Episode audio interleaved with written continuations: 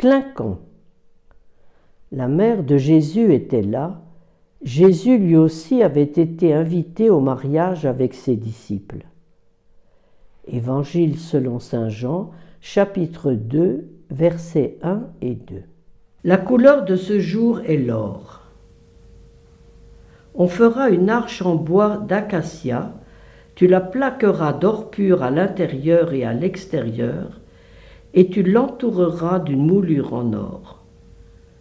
Métal précieux appliqué sur le fond de l'icône, comme jadis sur le bois de l'arche, l'or symbolise la présence divine. Ainsi toute la matière est transfigurée par sa présence.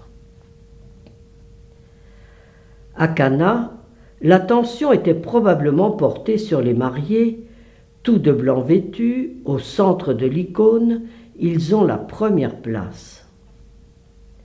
Et pourtant, notre regard de priant est aussi attiré par Jésus et Marie. Marie semble glisser un mot à l'oreille de Jésus. Aujourd'hui, l'or a été posé sur le fond de l'icône. Notre attention se porte sur les auréoles. Elles indiquent la sainteté, plénitude en Dieu.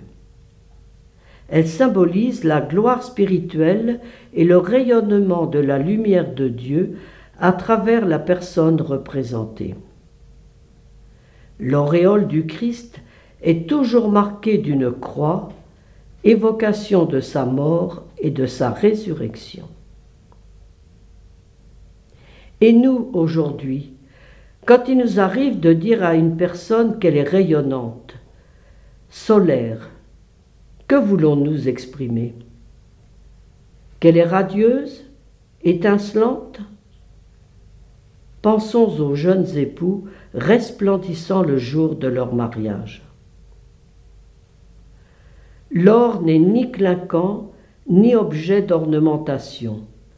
Il témoigne de la présence intérieure qui ne peut être gardée pour soi et qui ne demande qu'à être révélée.